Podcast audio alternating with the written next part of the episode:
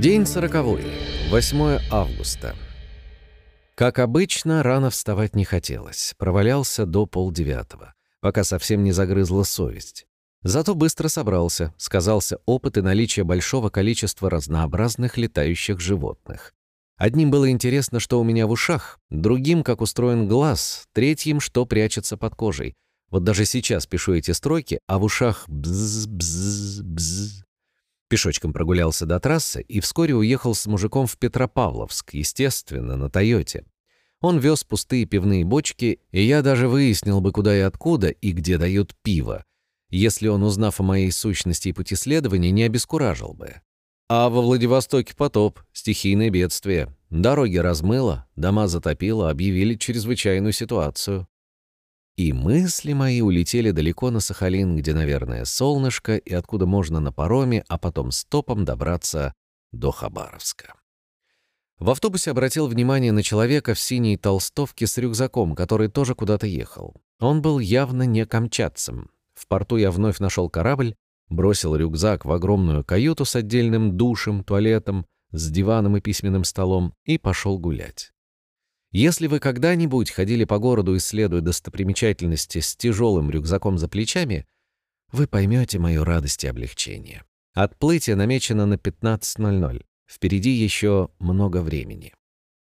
Не спеша по аллее славы моряков дошел до почты, позвонил домой и пообщался с родителями. Потом пешком по центральной улице до церкви Николая Угодника, покровителя путешественников.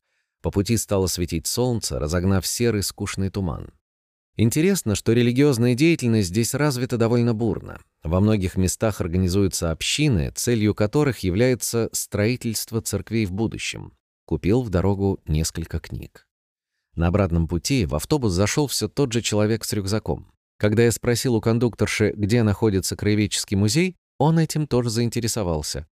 Оказалось, что Юра прилетел сюда из Самары, почти земляк. Рыбак рыбака видит издалека.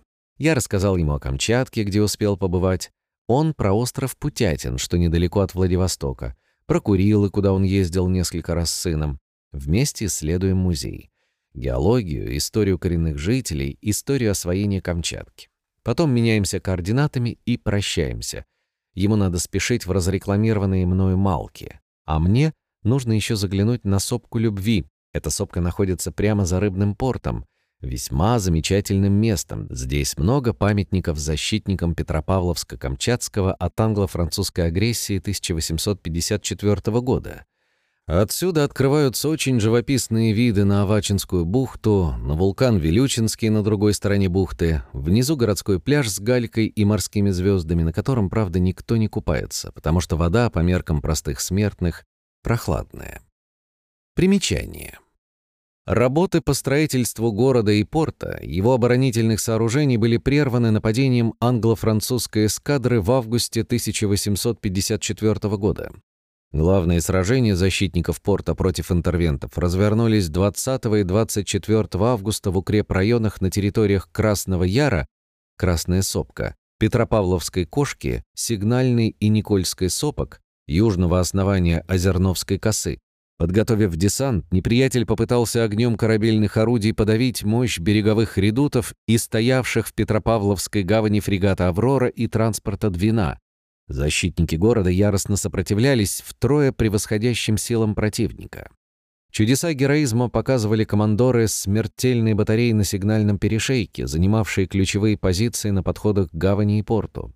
Батареей командовал лейтенант Авроровец Александр Максутов. Лишь уничтожив последнее орудие редута и смертельно ранив его командира, неприятель решился на высадку десанта из 800 человек. Начался решающий штурм. Руководившие обороной генерал-майор Василий Степанович Завойко и командир «Авроры» капитан-лейтенант Иван Николаевич Зельметьев двинули навстречу англо-французским стрелкам все оставшиеся силы, около 300 моряков, солдат и волонтеров. Несмотря на подавляющее превосходство в людях, неприятель не смог устоять против сокрушительного удара русских штыков. Десант был сброшен с отвесных утесов Никольской сопки в воды Авачинской губы. 26 августа, похоронив убитых на берегу Тарьинской бухты, англо-французская эскадра с позором покинула берега Камчатки. Иностранная авантюра под Петропавловском провалилась. Как раз успел на корабль, и примерно через час мы отшвартовались.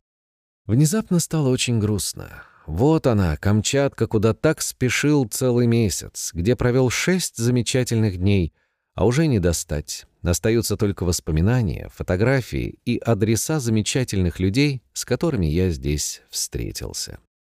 Вечером был чай, а потом долго стоял на корме, но ничего, кроме серой пелены тумана, разглядеть не мог.